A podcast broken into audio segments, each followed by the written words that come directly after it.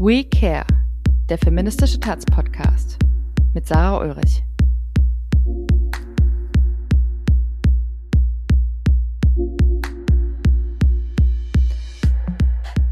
Willkommen zu einer neuen Folge von We Care. Das ist die vorerst letzte Folge dieses Podcasts. Und es geht heute um das Thema Selbstbestimmung. Ich habe dafür Sibel Schick eingeladen. Aber zunächst einmal will ich mich bei euch bedanken fürs Zuhören, für spannende Debatten und für euer Feedback. Wenn ihr wollt, dann teilt den Podcast doch gerne auch weiterhin mit euren Freundinnen und wir freuen uns auch nach Staffelende weiter über Feedback und den Austausch. Ihr könnt mich auch gerne weiterhin kontaktieren. Mir war es eine große Freude, die tollen Gespräche in diesem Podcast zu führen. Ich habe total viel gelernt und will mich auch nochmal bei meinen GesprächspartnerInnen dafür bedanken. Bin super, super froh und dankbar für diese vielfältigen Perspektiven zu ganz unterschiedlichen Themen. Und ein großer Dank geht auch an Ebru Taschdemir und Anne Fromm für die redaktionelle Leitung und Nikolai Kühling für die technische Leitung. Und nun kommen wir zum heutigen Thema. Das heutige Thema ist Selbstbestimmung. Das Thema körperliche Selbstbestimmung ist eines der ältesten der feministischen Bewegung. Und dennoch gibt es auch dort weiterhin noch viel zu tun. Viele Menschen haben immer noch keine Selbstbestimmung über ihren Körper. Die aktuell präsenteste Debatte ist die Frage nach Schwangerschaftsabbrüchen. In den USA wurde gerade erst ein sehr rückschrittliches Gesetz verabschiedet, das Abbrüche kriminalisiert. Aber auch in Deutschland sind diese formal noch immer verboten. Und Personen, die einen Abbruch möchten, müssen dies erst einmal nach einem mühsamen Prozess genehmigt bekommen. Der Paragraph 218 ist noch immer nicht gekippt. Welche Auswirkungen dieser staatliche Eingriff in die körperliche Selbstbestimmung haben kann, das hat Sibel Schick erlebt. Sibel ist Autorin, Kolumnistin und Feministin und ich freue mich sehr, dass sie heute da ist. Hallo Sibel. Hallo Sarah. Ja, Sibel, eine ungewollte Schwangerschaft hatte für dich lebensbedrohliche Folgen. Du hast darüber auch öffentlich geschrieben und auch gesagt, dass diese Erfahrung, Erfahrung extrem entmündigend für dich war. Magst du uns einmal erzählen, was du dort erlebt hast? Ja, kann ich gern machen. Es ist aber eine lange Geschichte, also. Kein Problem, leg los. Alles klar. Also ich war eigentlich in der Myombehandlung. Ich hatte sehr ausgeprägte Myome in und um mein Uterus herum. Das sind so, ja, so verknotete Muskelfaser sozusagen. Und ich hatte Beschwerden dadurch. Also die sind da halt nicht einfach, sondern die können auch richtig, also das Leben schwierig machen, was bei mir auch der Fall war. Und ähm, genau, in ähm, ja. Ich sollte zweimal operiert werden und eine Strahlentherapie bekommen sozusagen. Und ähm, kurz vor dem ersten OP-Termin in dem zwei Myome im Uterus entfernt werden sollten, wurde bei mir eine Schwangerschaft festgestellt.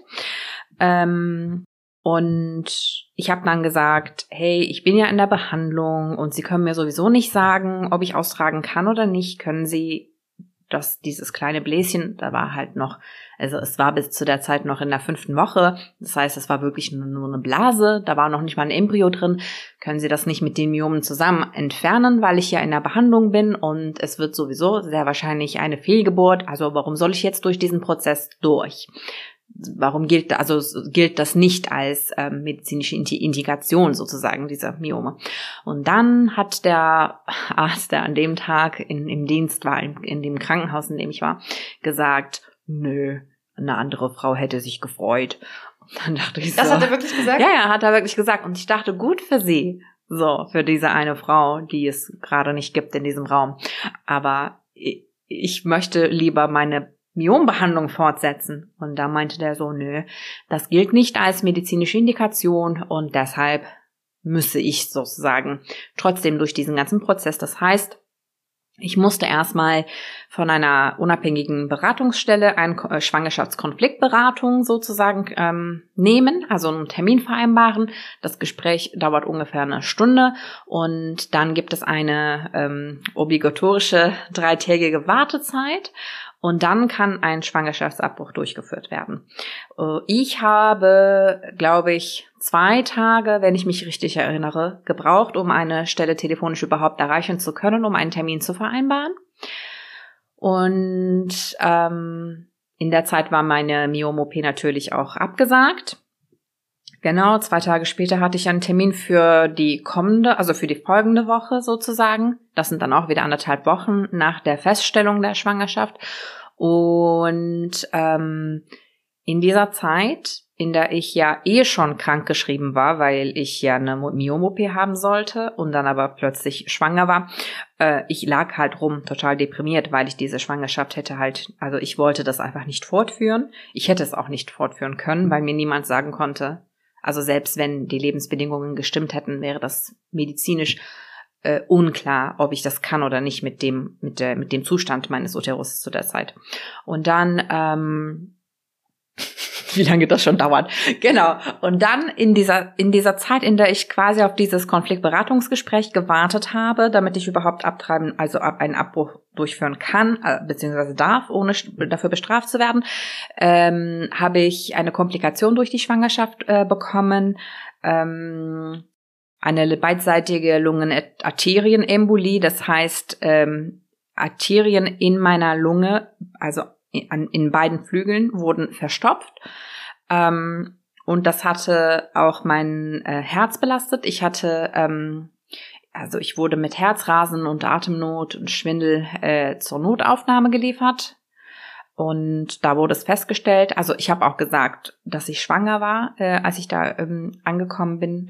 Und die hatten direkt den Verdacht, weil es eine sehr häufige Komplikation ist wohl.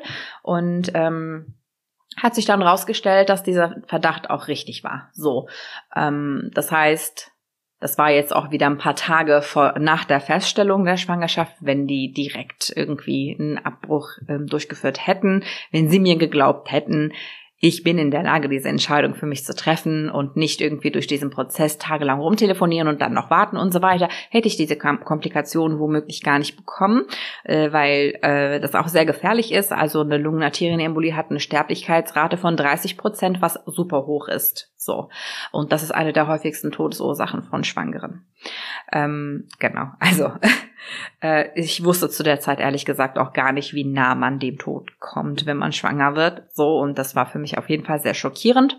Im Krankenhaus wurden auch bestimmte Untersuchungsmittel bei mir beispielsweise gar nicht, also die, die kamen gar nicht in Frage, weil ich schwanger war, obwohl ich mehrfach gesagt habe, ich werde abbrechen. Ähm, aber das war irgendwie. Also sowas wie Röntgen zum Beispiel. Genau, Röntgen ja. und MRT und so weiter, solche Sachen, also Strahlung, das kam gar nicht in Frage, obwohl ich immer wieder gesagt habe, ich werde abbrechen und so weiter. Und dann, äh, es war halt irgendwie, also ein Arzt meinte dann irgendwann, also wenn ich das richtig verstanden habe, überlegt sich die Patientin vielleicht den, die Schwangerschaft abzubrechen und so weiter, obwohl ich mehrfach gesagt habe, ey Leute, ähm, es war unangenehm äh, für, für sie also für die anderen, dass ich irgendwie, keine Ahnung, dass ich abbrechen möchte. Es war halt nicht, das war, also da habe ich gemerkt, dass es ein Tabu ist eigentlich, es ist gar nicht selbst fürs medizinische Fachpersonal war das gar nicht so schwer, äh, war das gar nicht so einfach, ähm, das irgendwie offen auszusprechen, äh, obwohl das eigentlich ein medizinischer Eingriff ist, so, ne? Anyway, ähm, ja, das ist so ein bisschen meine Geschichte, also ein Teil davon zumindest, der erste Teil. Und dann hatte ich halt einen Abbruch, endlich. Bleiben wir bei dem, was du eben gesagt hast. Du hast darüber auch geschrieben, dass äh, quasi es den Ärztinnen oder dem medizinischen Personal so unangenehm war. Du hast in der Edition, in einem Artikel in der Edition F, den ich auch in den Shownotes verlinke, geschrieben, Zitat, ich finde es bezeichnend, dass selbst hochqualifizierte, supermodern wirkende junge MedizinerInnen total verunsichert wirken, wenn es um Schwangerschaftsabbrüche geht. Was glaubst du, warum gibt es da immer noch so wenig Wissen oder woher kommt diese Verunsicherung bei quasi gut ausgebildeten jungen Menschen. Dieser Diskurs ist ja jetzt erst nicht erst seit gestern da. Das ist ja nichts, wo wir sagen, oh, das ist irgendwie äh, eine ganz neue politische Forderung oder sowas. Diese Forderung ist uralt, dass es quasi dann Selbstbestimmungsrecht geben muss und so weiter. Warum sind diese Leute so verunsichert und warum fehlt es auch an Wissen darüber? Also ich weiß nicht, inwiefern das mit fehlendem Wissen zu tun hat. Das kann ich nicht wirklich beurteilen. Ich weiß nur von politischer Kritik sozusagen, dass Schwangerschaftsabbrüche in der Ausbildung kaum eine Rolle spielen sollen und dass behandelnde MedizinerInnen sozusagen in großen Teilen gar nicht qualifiziert sind, den Eingriff durchzuführen und so, was natürlich auch ein Problem ist. Aber ich glaube, das war das, was ich da erlebt habe, weil diese Menschen, die da mich behandelt haben, die haben, die, das waren halt keine Gynäkologinnen, sondern äh, also ich war in der Kardiologie, weil äh, ich ja halt ein Herzproblem hatte durch die Embolie, Lungenembolie. Ähm, ähm, insofern denke ich, dass es insgesamt einfach eine, ähm, ja, also das, was wir in der Gesellschaft ohnehin schon als Problem haben, dass dieses Thema mit so viel Scham besetzt ist, das war einfach ähm, eine Reflexion davon. Also das ist, also das Thema ist so beladen sozusagen. Es ist, ähm, es wird selbst in einem medizinischen äh, Zusammenhang gar nicht als Thema der Medizin wahrgenommen, sondern ähm, als irgendwie so ein Frauenthema, was total intim ist, als würde ich da irgendwie sagen, keine Ahnung, äh, keine Ahnung, irgendwas ganz, ganz Privates berichten. Also es wird nicht sachlich angenommen weil das Thema so, ich will jetzt nicht sagen emotional, weil sachlich und emotional sind ja irgendwie, die können ja auch nebeneinander und gleichzeitig existieren, aber es ist auf jeden Fall äh, ja diese konservative Vorstellung, was natürlich auch mit der Gesetzeslage in Deutschland zu tun hat, dass es äh, was ist eigentlich, was eigentlich nicht zustande kommen sollte, sondern nur unter bestimmten Bedingungen passieren darf. So.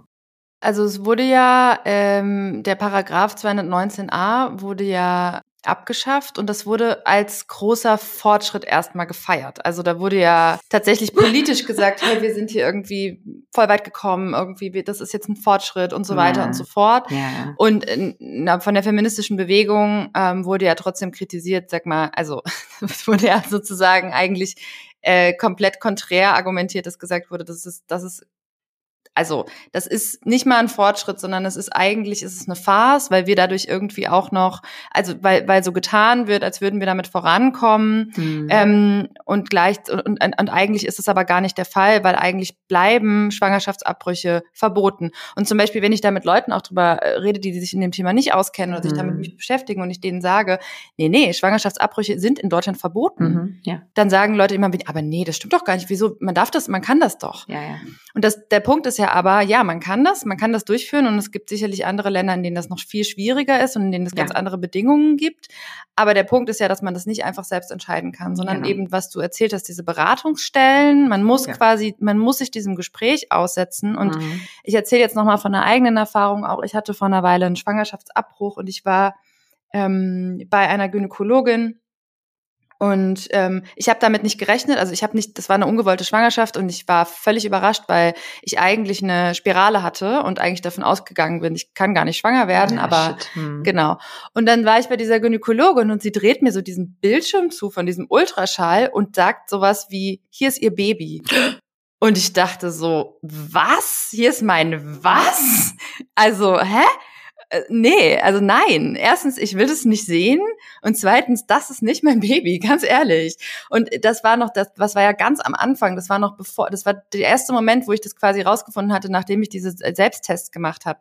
Ähm, und ich habe da schon so, ich war danach so sauer auf die, weil ich so dachte, so wie unsensibel kann man denn sein? Man kann das doch nicht so irgendwie frame, dass man, dass man das irgendwie, dass man das den Leuten so entgegenhält, ohne mal zu fragen, was möchten sie eigentlich gerade? Und das ist auch unsachlich. Das ist doch kein Baby, ist ein Fötus. Richtig, ja. Nee, zu dem Zeitpunkt Zellklumpen, also zu dem Zeitpunkt war gar nichts. So, das, das war bei dir wahrscheinlich auch, also war da, war da, war das auch so ein Bläschen? Ne? Ja, irgendwie sowas. Also so, genau, völlig irrelevant. Für mich total irrelevant tatsächlich. Hm. Und dann erst dieser ganze, dieser ganze Prozess, dann diese Beratungsstellen durchzulaufen und so weiter, das war das, was mich emotional fertig gemacht hat. Weil für mich war das eigentlich ganz klar, diese Entscheidung. Ja, ja. Und das ist ja tatsächlich dann das, was es auch, ähm, ja, wo ich sagen würde, das ist jetzt für mich kein Fortschritt, dass man jetzt irgendwie darüber informieren darf, dass man das nachlesen kann. Mhm. Das ist jetzt für mich kein Fortschritt, wenn dieser Prozess für mich tatsächlich immer noch so, und da kommen wir zu dem Thema, was du eben gesagt hast, schambehaftet ist, weil, weil man wird quasi, wenn man selbst als schwangere Person in dieser Situation ist und einen Abbruch möchte,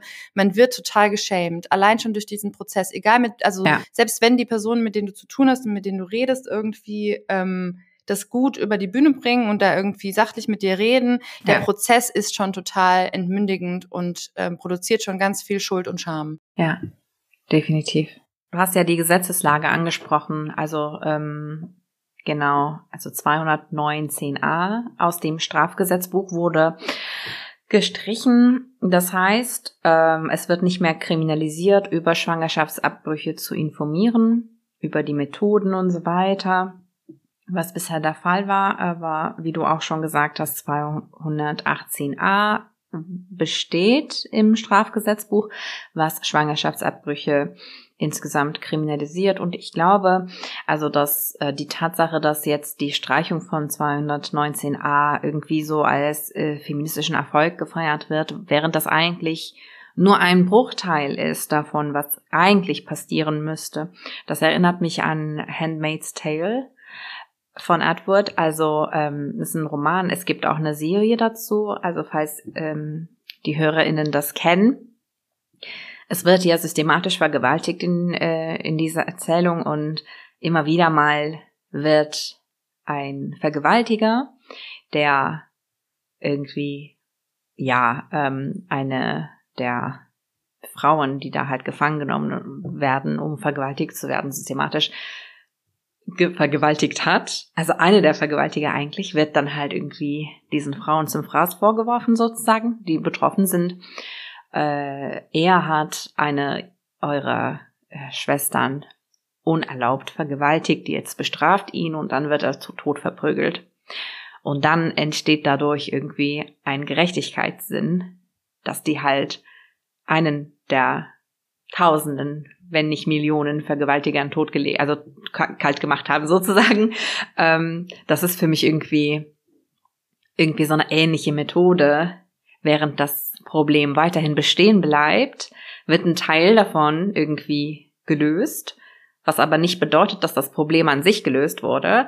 Und dann soll das aber unser Gewissen äh, uns insgesamt beruhigen, während sich die Lage eigentlich nicht wirklich geändert hat. Ja, also weil die ja die Grundstruktur quasi von der Kriminalisierung ja bleibt. Also tatsächlich, dass quasi der das grundlegende Narrativ bleibt ja, ähm, ihr macht euch immer noch strafbar, wenn ihr Schwangerschaftsabbrüche habt, aber ihr könnt euch jetzt wenigstens dazu informieren. genau. Also das ist ja so ein bisschen so, ja genau, aber das ist ja so ein bisschen so, wie wenn ich irgendwie google im Internet, wo kann ich Drogen kaufen oder keine Ahnung. Das dann mache ich mich auch strafbar, wenn ich die kaufe, aber ich kann es halt nachlesen. Ja, genau.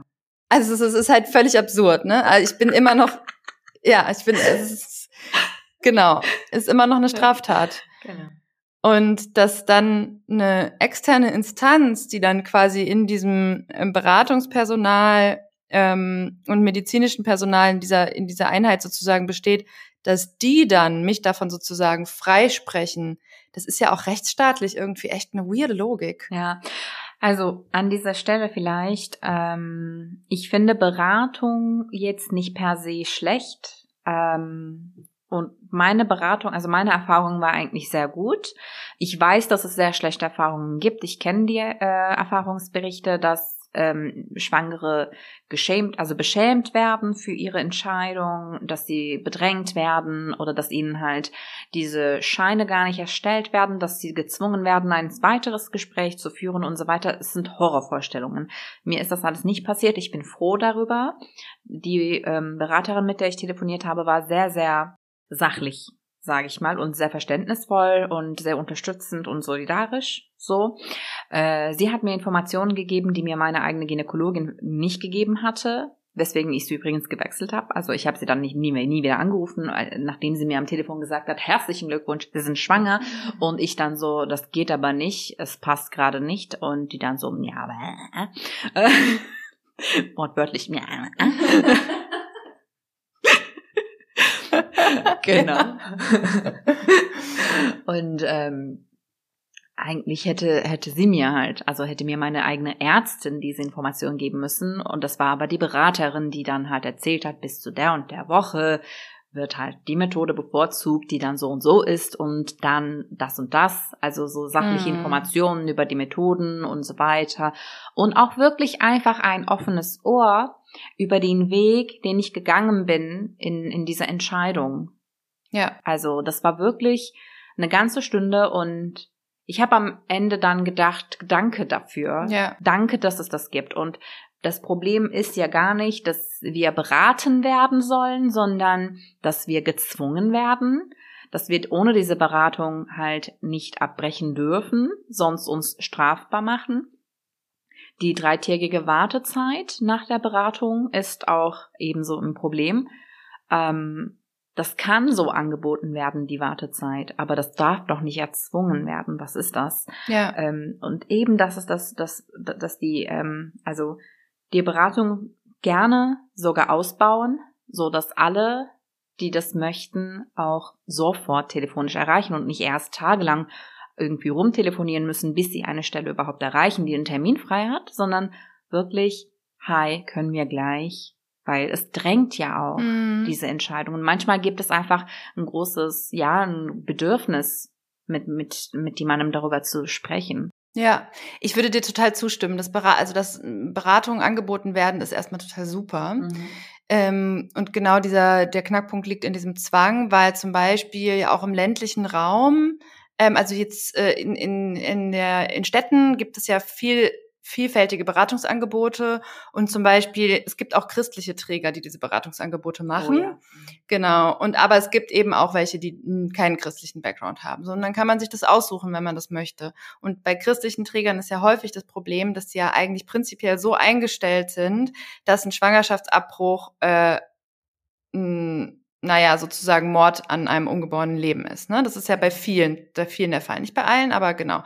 Und gerade im ländlichen Raum, wenn ich jetzt hier nach Sachsen schaue, diese Lebensschutzbewegung ist ja total groß, im Mhm. Erzgebirge zum Beispiel. Und wenn, was ist mit einer Person, die dort ungewollt schwanger wird? Die muss sich eine Beratungsstelle suchen, die ihr dann im Zweifel sagt, du bist eine Mörderin, wenn du das hier jetzt durchziehst. Genau. Und das ist, das ist ja, ähm, also es ist ja auch eine Frage von, von Zugängen und von Ressourcen auch. Also die Person kann vielleicht nicht in eine Großstadt fahren, wo es eine andere Beratung gibt. Mhm. Ähm, jetzt hast du gesagt, Beratung telefonisch, vielleicht hat sich das durch Corona nochmal verändert. ja. Bei mir war das damals, dass ich da hingehen musste. Ist, ja, ist schon mal gut, dass sich das verändert hat. Aber trotzdem ist ja diese, diese, diese Frage von Zugängen zu ähm, niedrigschwelligen Informationen und vor allem unabhängigen, neutralen Informationen, das ist ja einfach noch immer noch ein riesengroßes Problem. Definitiv. Genau, also an dieser Stelle gut, dass du mich dran erinnerst. Das lag definitiv an der Pandemie, dass ich das Gespräch telefonisch führen konnte. Die waren schon gewöhnt sozusagen. Die haben mir das selbst angeboten per Videochat oder per Telefon. Wir machen das aktuell eh so, weil das nicht anders geht.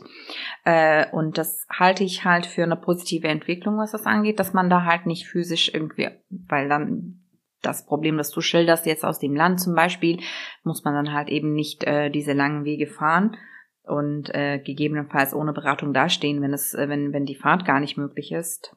Ähm, das mit Christentum und Sachsen, ich weiß nicht, also mein Eindruck ist jetzt irgendwie, das muss jetzt nicht stimmen, aber es ist halt mein persönlicher Eindruck, dass im, dass in Ostdeutschland die Perspektive zu Schwangerschaftsabbrüchen einen Ticken entspannter ist als im Vergleich mit Westdeutschland. Also Weil es in der DDR auch erlaubt war, ne? Es war ja tatsächlich nicht rechtswidrig in der und DDR. hier spielt die Religion auch nicht so eine große Rolle wie in Westdeutschland. Also ich habe lange in Köln gelebt beispielsweise und ich erinnere mich noch ganz genau an mehrere Situationen, dass halt junge Personen nach sexuellen Übergriffen keine Pille danach bekommen haben von Krankenhäusern, weil sie ja, weil sie christliche Träger hatten. So. Und das ist unvorstellbar für mich. Also sowas, ich will jetzt nicht ausschließen, dass sowas hier im Osten passiert. Natürlich kann sein, dass es passiert. Ich habe das aber halt nicht irgendwie so in derselben Intensität bekommen, wie als ich im Westen gelebt habe. Insofern, ich denke, das hängt auch damit zusammen, dass dieses, dass das, dass eigentlich der Zugang zu Schwangerschaftsabbrüchen hier, äh, ja, bis zu äh, der Wende eigentlich ein Recht war, was dann halt verloren wurde.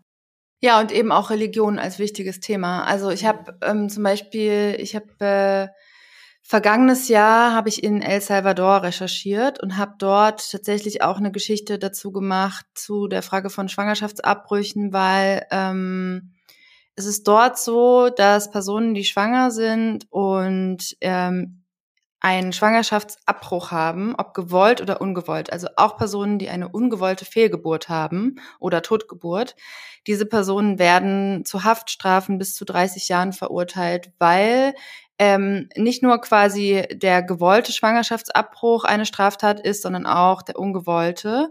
Und somit, also es gibt tatsächlich Fälle, wo ähm, Personen, die äh, oder eine Frau, die war äh, im, im Einkaufszentrum unterwegs, die hat sich gefreut über, darüber, dass sie schwanger ist und hatte irgendwie Lust auf ihr Kind sozusagen und war irgendwie unterwegs und hat dann ihr Kind ähm, verloren, ungewollt und hatte eine Fehlgeburt und diese Person ähm, hat eine 30-jährige Haftstrafe bekommen. Ja.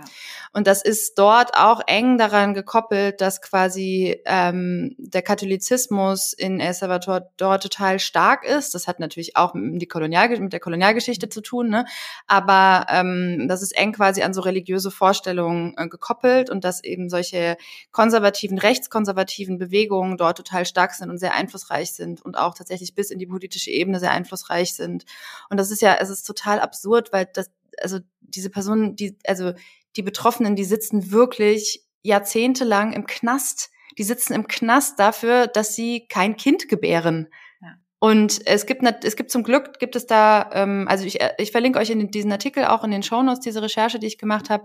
Es gibt zum Glück ähm, sehr engagierte Bewegungen, ähm, feministische Bewegungen, die da immer wieder auch klagen und die da tatsächlich auch schon in höhere Instanzen geklagt haben. Und es gibt da Veränderungen sozusagen, es gibt Druck auf den Staat und es werden auch dann ähm, Frauen freigelassen. Das ist gut. Aber nichtsdestotrotz, diese Vorstellung, wie absurd ist das, dass quasi religiöse Vorstellungen, also ich meine, von mir aus ist, können Leute religiös sein, wie sie wollen. I don't care, das, das ist in Ordnung. Das, das, ich ich habe damit keinen generellen Konflikt. Ich bin's nicht und das ist aber auch okay. Aber es kann nicht sein, dass quasi Religionen uns ähm, Rechte, Recht und Unrecht vorschreiben, mhm, sozusagen. Ja. Und das ist jetzt ein Extrembeispiel, aber es gibt ja viele andere Länder, in denen es ähnlich ist. Ja, richtig. Also ähm Sarah, deine Recherche, die ähm, fand ich übrigens sehr, sehr gut. Ähm, vor allem auch, also unter anderem aus dem Grund, dass halt eine Person äh, in einer aktivistischen Gruppe gesagt hat, das ja, also dieses Verbot betrifft vor allem arme Frauen. Wir haben noch nie eine reiche Frau im Gefängnis getroffen, die wegen eines Schwangerschaftsabbrüchs oder ähm, wegen einer Fehlgeburt hier ähm, Zeit aussitzen musste. Die fliegen halt in die USA und machen lassen das dort machen, die Reichen. Genau, was aber jetzt eigentlich inzwischen auch nicht mehr in dem Ausmaß möglich ist. Also Stimmt, auch, ja. auch letztens bei The New York Times habe ich eine Reportage gelesen über eine Frau, die eigentlich gegen Schwangerschaftsabbrüche ist, aber ihr Fötus hat keinen Schädel auf, aufgebaut. Und das musste halt abgebrochen werden und sie musste sehr, sehr weit fahren mit ihrer gesamten Familie, die alle komplett aus, aus ähm, GegnerInnen besteht übrigens, also gegen einen Schwangerschaftsabbruch. Aber genau, die Frau hat halt eine gebraucht wegen einer medizinischen Indikation. Und sie musste so richtig äh, Kopfhörer tragen beim Eingang, damit sie halt die Beleidigungen von äh, fundamentalistischen GegnerInnen vor der Tür halt nicht hören muss und so. Und da merkst du, dass eigentlich selbst die Rechte von Personen, die dagegen sind, verteidigt wird dadurch, dass wir legalen, sicheren äh, Zugang zu Schwangerschaftsabbrüchen fordern. Also auch religiöse Personen, auch Menschen, die vielleicht so konservativ sind, dass sie sich das nicht vorstellen können, haben ein Recht darauf, nicht in dreckigen Kellern auszubluten. Und auch dieses Recht verteidigen wir eigentlich damit. Und ich finde es wirklich traurig, dass die sich so in dem Sinne so selbst betroffen machen mit diesem Verhalten, also mit diesem aktiven Verhalten dagegen. Genau, total, weil es ist ja auch, es ist ja auch keine, es ist keine lebensfeindliche Forderung, ähm, Forderung, äh, dass es ein Selbstbestimmungsrecht geben muss und dass man selbst über Abbruch ja oder nein entscheiden kann, sondern es ist eigentlich eine sehr lebensbejahende Forderung, weil es darum geht, dass die Personen individuell entscheiden können, ob ihre medizinischen, psychischen, äh, körperlichen, sozioökonomischen und was weiß ich noch für Umstände das zulassen, dass gerade ein Kind auf die Welt kommen, bekommen, äh, kommen kann, um das sich gut gekümmert werden kann. Und ich finde, also es ist mir, es ist mir wirklich ich, also ich weiß nicht, wie man, wie man sich das vorstellen kann, dass es besser sein sollte, dass ein Kind vielleicht in Verhältnisse geboren wird, wo es gar nicht richtig aufwachsen kann, gut aufwachsen kann, als dass das in dem Moment entschieden wird, dass das vielleicht nicht gut wäre für ein Kind. Und das, also das finde ich ja, das finde ich immer so absurd. Es geht ja nicht darum, dass wir jetzt sagen, niemand soll mehr Kinder bekommen, sondern es geht ja darum, dass wir sagen, lass die Leute doch einfach entscheiden, ob das gerade gut ist oder nicht. Ja, ich finde auch, dass wir gar nicht so weit gehen müssen, dass wir halt über Kinder reden. Also so weit müssen wir gar nicht gehen. Eigentlich sollten wir, ganz im Gegenteil, finde ich, ähm, direkt dabei bleiben, was halt in einem Körper passiert, mhm. sobald ein Körper schwanger wird. Ja.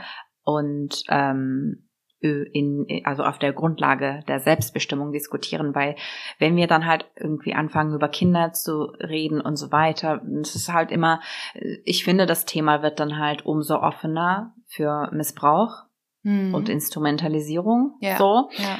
Ähm, und deshalb finde ich, dass wir da wirklich einfach hartnäckig dabei bleiben sollten, immer wieder halt zu argumentieren, es besteht ein Recht auf Selbstbestimmung, ganz unabhängig davon und ohne Wenn und Aber. Mhm. Das ist ein guter Punkt, dass man tatsächlich bei dem Körper, der damit zu tun hat, bleibt und sagt, es gibt bestimmte Umstände für diesen Körper, warum eine Entscheidung so oder so ausfallen kann. Ja. Und es geht darum, dass diese Umstände für diesen Körper in dem Moment zählen. Ja, das ist ein sehr guter Punkt. Weil schließlich sagen auch äh, also GegnerInnen von Schwangerschaftsabbrüchen ja auch, wir, wir brauchen halt Kinder für äh, Menschen, die adoptieren möchten das wird ja auch gesagt. Also, oder in der Türkei sagt der Staat, wir kümmern uns um diese Kinder. Eben müsste, aber am Ende kümmern sie sich natürlich nicht. So, ne? Und ich sehe es auch nicht ein, dass jetzt eine Person, die nicht gebären möchte, gebären soll, damit eine andere Familie halt ein Kind bekommen kann. Was das denn für eine Vorstellung? Äh, also, das ist so eine krasse Verdinglichung und so ekelhaft mhm. und so richtig Handmaid's Tale. Mhm.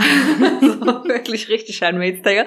Das ist einfach total gruselig. Und deshalb finde ich so, weil ein Mensch kann halt die Meinung vertreten, nee, das Leben ist trotzdem schön, auch wenn man in einem Heim aufwächst. So, ne? Und es gibt ja auch dieses Leben. Und ich finde, wenn wir da hingehen, dann wird das halt eine Sache, also dann wird eine Debatte, bei der alles dabei rauskommen kann. Mhm. Ich will voll gerne nochmal auf den Punkt zurück, den du eben angesprochen hast. Auch danke dafür, dass du auf die Frage von, ähm, wen betrifft es eigentlich in besonderem Maße nochmal aufmerksam gemacht hast. Und nämlich darauf, dass diese eine Aktivistin in El Salvador gesagt hat, naja, das betrifft vor allem arme Frauen. Ja, ähm, weil die Reichen haben halt Zugänge dazu, haben ja ganz andere Zugänge dazu. Ne? Die können irgendwie in die USA fliegen. Jetzt, wie gesagt, nicht mehr, aber dann fliegen sie halt in ein anderes Land so. Ähm, und genau, das ist ja, wenn wir, wenn wir das weiterdenken, geht's da ja im Grunde genommen auch irgendwie um eine Art Biopolitik quasi. Also wer, wer muss sozusagen ähm, bis zur letzten Konsequenz ähm, diese, diese staatlichen Entscheidungen tragen und die letzte Konsequenz kann im Zweifel nämlich der Tod bedeuten. Der kann im Zweifel bedeuten, dass die Person verblutet. Dass die Person verblutet bei einem Versuch, den Abbruch mit Kleiderbügeln zum Beispiel zu machen, was ja in vielen Ländern passiert. Oder ja, und das ist tatsächlich Realität. Ja, also in Mexiko weiß. zum Beispiel oder Guatemala wird das enorm viel gemacht oder auch El Salvador, dass, dass Menschen, also das ist tatsächlich ein Symbol auch für diesen Kampf, ne? Und wie schlimm das ist. Und dass, dass in Kauf genommen wird, wird dass Menschen grausamst verbluten ähm, und eben äh, aber quasi in Kauf genommen wird, dass diese Menschen einer bestimmten ähm, sozioökonomischen Schicht halt angehören, weil diese Menschen sind, und das sage ich jetzt quasi als sozusagen Zitat, weil ich das ist natürlich nicht meine Meinung, aber die sind weniger wert in diesem Moment. Die werden quasi gesellschaftlich weniger wertgeschätzt. Ja.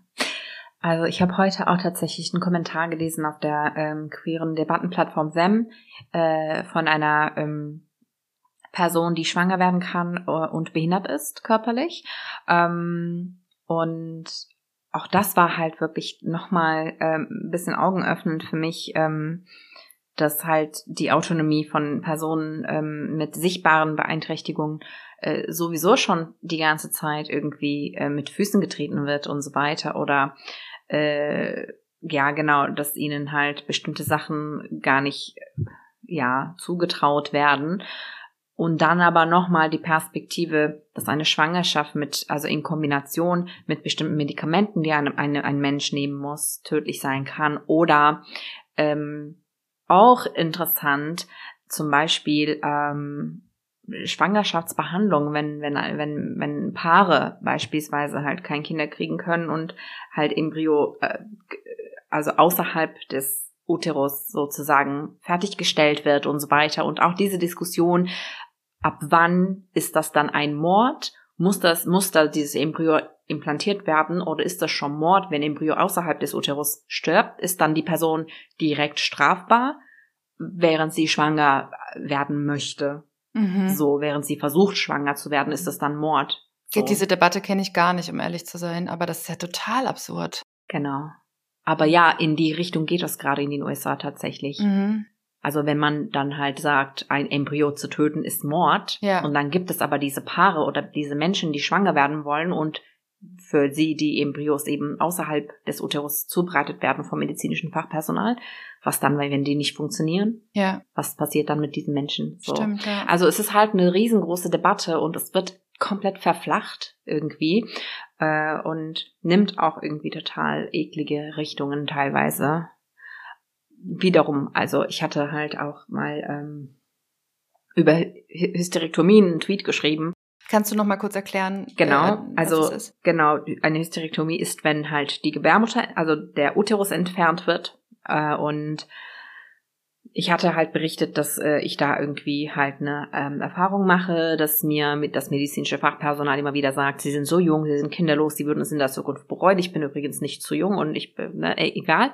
Äh, eine Person äh, ebenso auf Twitter hat dann gesagt, ähm, dass ähm, bei ihr das halt total total leicht ohne Frage durchgeführt wurde und sie dann halt nicht ausschließen kann, ob das eventuell Behindertenfeindlichkeit war.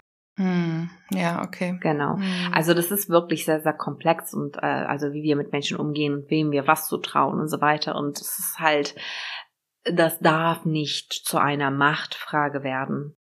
Ist es aber ja schon. Ja. Hm, hm.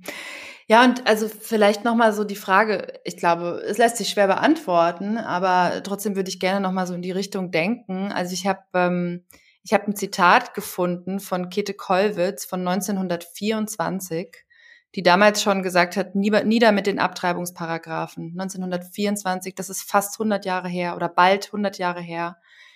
Ähm, und ich, also so, das hat, ich meine, dass die Debatte alt ist, weiß ich, aber da dachte ich noch mal, wie krass. Das ist ja eine Forderung, die ist ja eins zu eins bis heute irgendwie existent. Ja.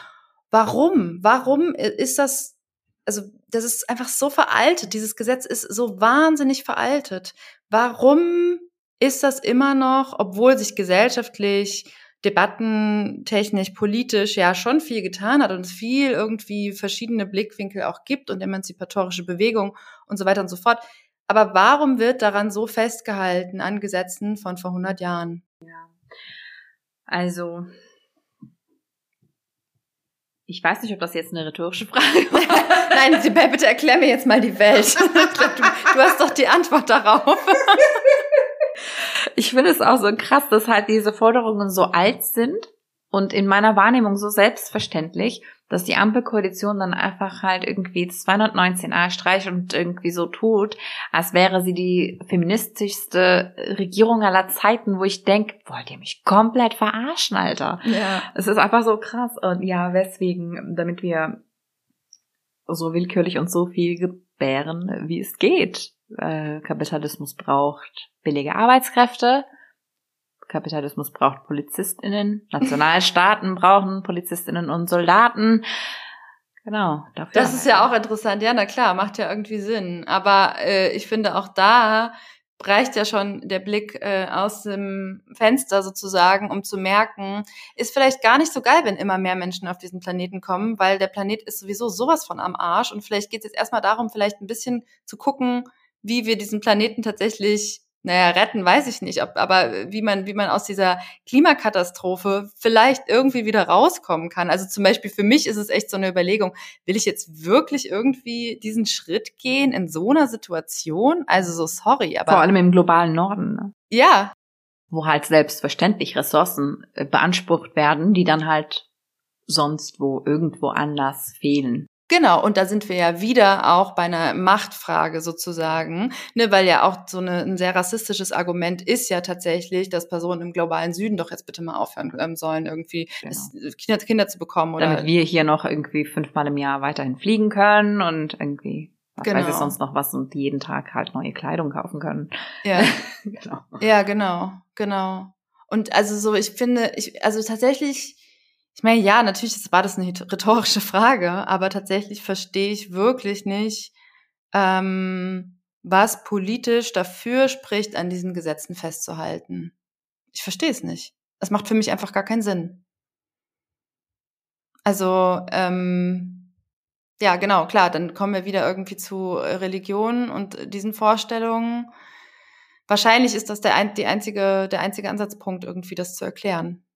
Und eben, was du eben gesagt hast, ne, dass äh, kapitalistische Strukturen ja auch dadurch aufgerecht erhalten werden. Natürlich, ja. Ja. Du hast auch geschrieben, und da würde ich gerne so zum Abschluss irgendwie hinkommen. Das habe ich, Entschuldigung, das habe ich übrigens nicht gesagt, sondern Elmar Goldman hat das gesagt. Was denn? Also, dass wir willkürlich gebären sollen, damit der Staat billige Arbeitskräfte, Polizisten und Soldaten hat. Ach so, ja, okay, genau. du hast nochmal kurz Credits gegeben. Vielen ja. Dank, voll gut. ja, klar, ich meine, diese Gedanken sind wahrscheinlich alle irgendwie nicht neu, aber genau. Aber ja, es ist halt schlüssig, ja. Ja.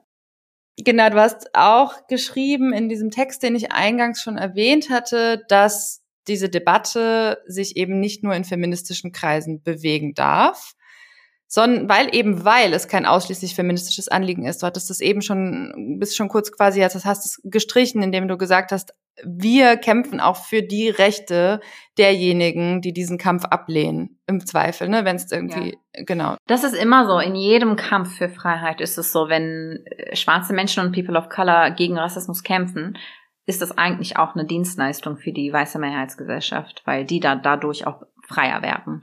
Und wenn Menschen, die von Sexismus negativ betroffen sind, befreit werden, dann werden auch Menschen, die der Sexismus und das Patriarchat bevorzugt, ebenso befreit. Also auch das ist eine Dienstleistung. Das ist immer so. Wenn eine, wenn marginalisierte Teile einer Gesellschaft befreit werden, dann befreit sich die Gesellschaft insgesamt. Ja, auf jeden Fall. Da würde ich dir auf jeden Fall zustimmen. Und das ist genau, das ist auch eine wichtige Perspektive, eben zu sagen, wir kämpfen ja für eine gesellschaftliche Freiheit und nicht für eine individuelle.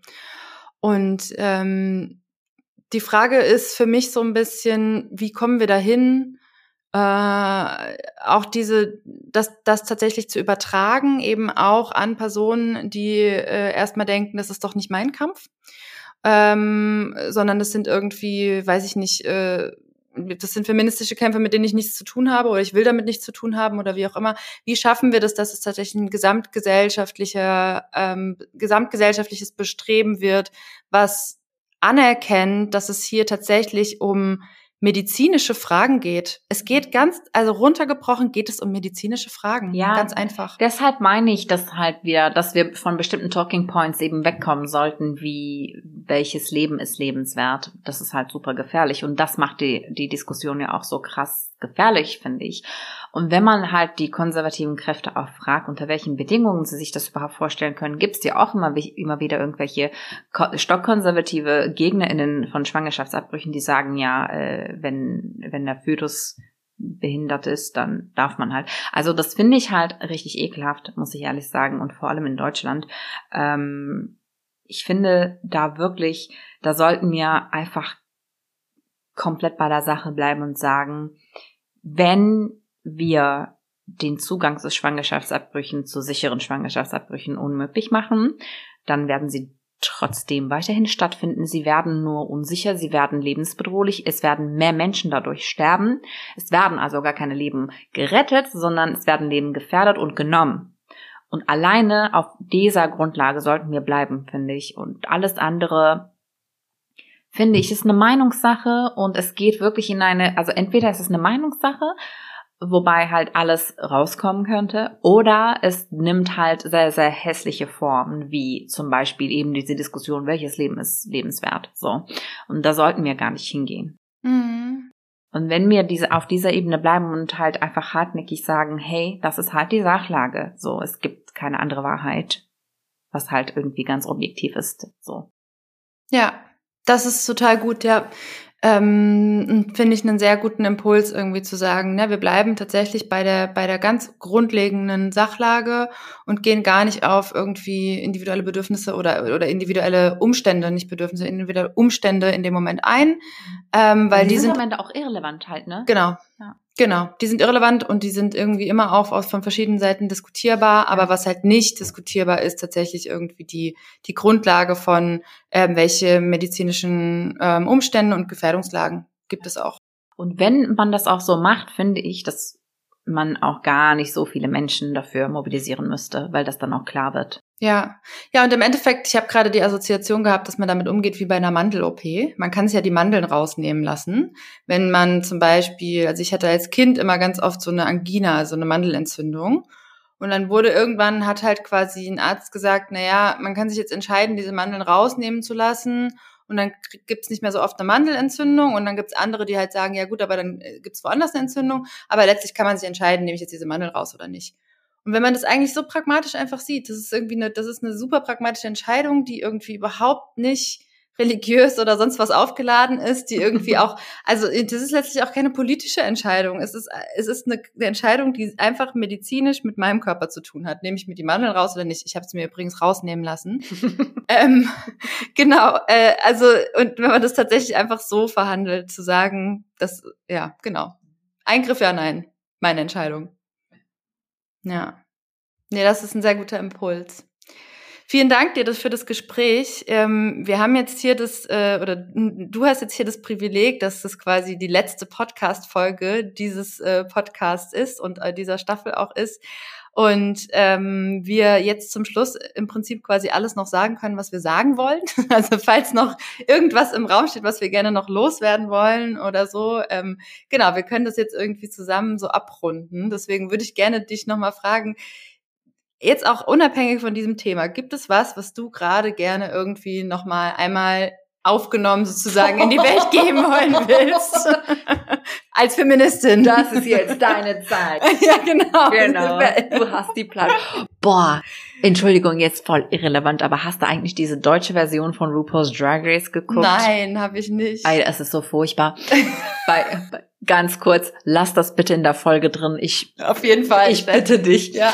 Es ist halt so bei RuPaul's Drag Race ist es ja immer so, dass halt irgendwie auf einer ganz natürlichen Weise politische ähm, Gespräche stattfinden ja. mhm. ähm, in, in den Kulissen, so sie sich halt vorbereiten, die, äh, die Drag Queens.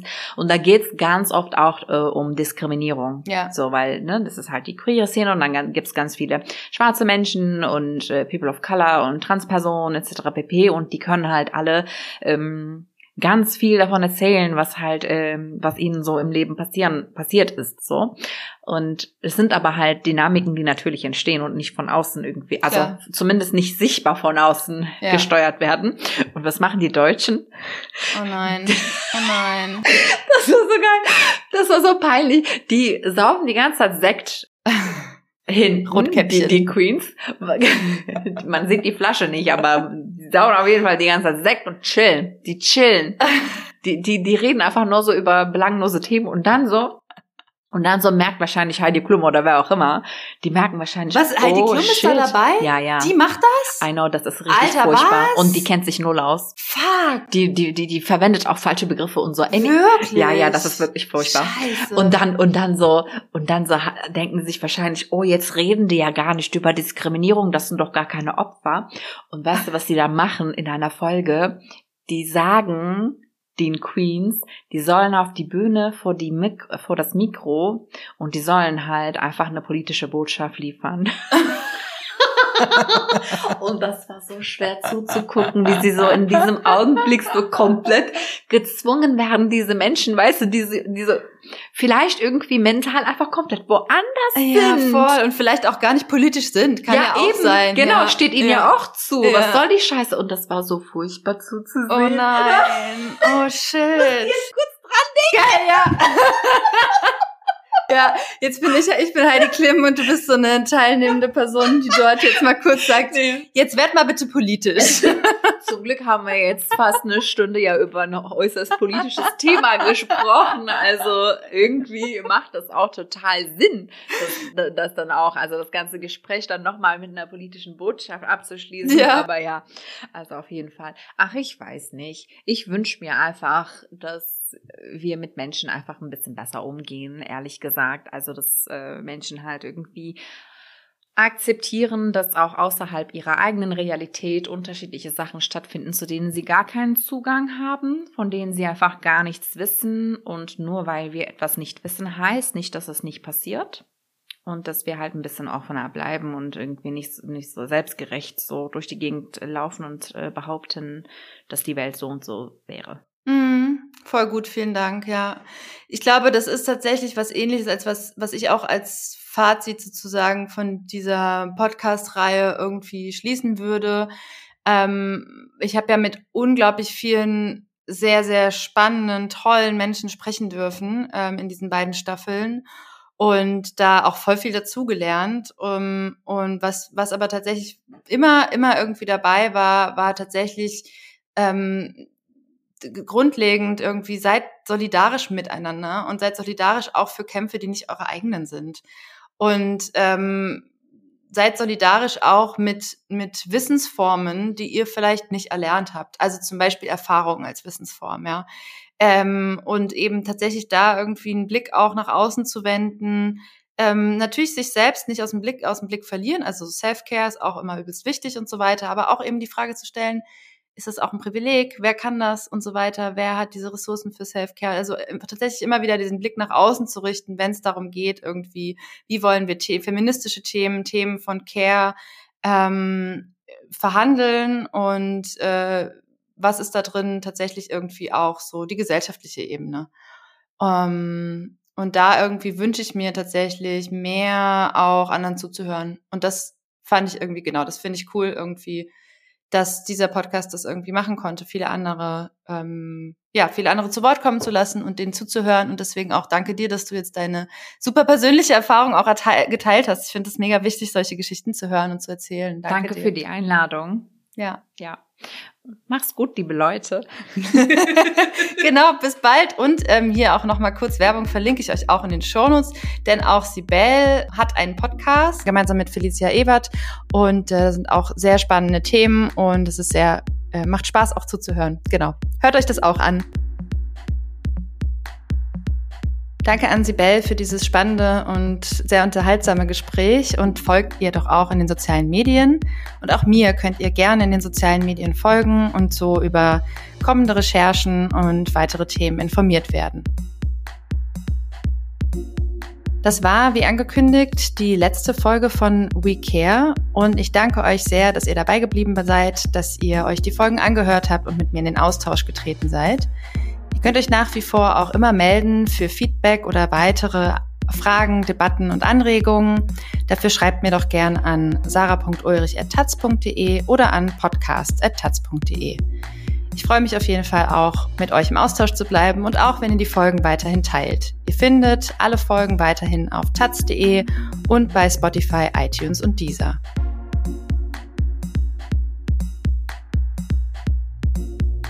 Das war der feministische Taz-Podcast We Care. Produktion Sarah Ulrich. Redaktionelle Leitung Anne Fromm. Technische Leitung Nikolai Kühling.